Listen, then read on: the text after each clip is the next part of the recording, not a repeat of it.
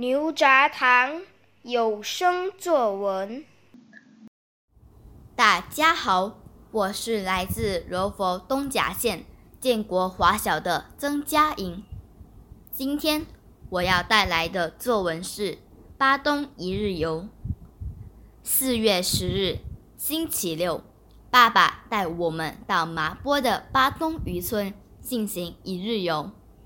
早上十一时，我们一家人浩浩荡荡地坐上车子出发。过程中，我们期待着到了那后的美景和美食。一小时后，我们到了巴东渔村。一下车，我们便闻见了新鲜的鱼味道。走进渔村后，映入眼帘的是一只候鸟。我们也从村民口中得知，巴东是候鸟过境的天堂。观赏完候鸟后，我们跟随村民的步伐去钓鱼。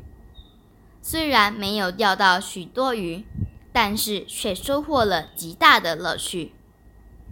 过后，我们到餐馆享受可口的午餐，如阿三鱼、马来风光。和乌达等。傍晚六时，我们到百年庙宇翠梅古庙进行参观。晚上七时半，我们去吃了鲜美的螃蟹、烧鱼和辣椒烧鱼等。吃饱喝足后，我们带着依依不舍的心情回家了。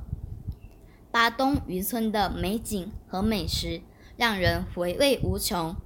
我希望下次还能够有机会到巴东渔村进行游玩，谢谢。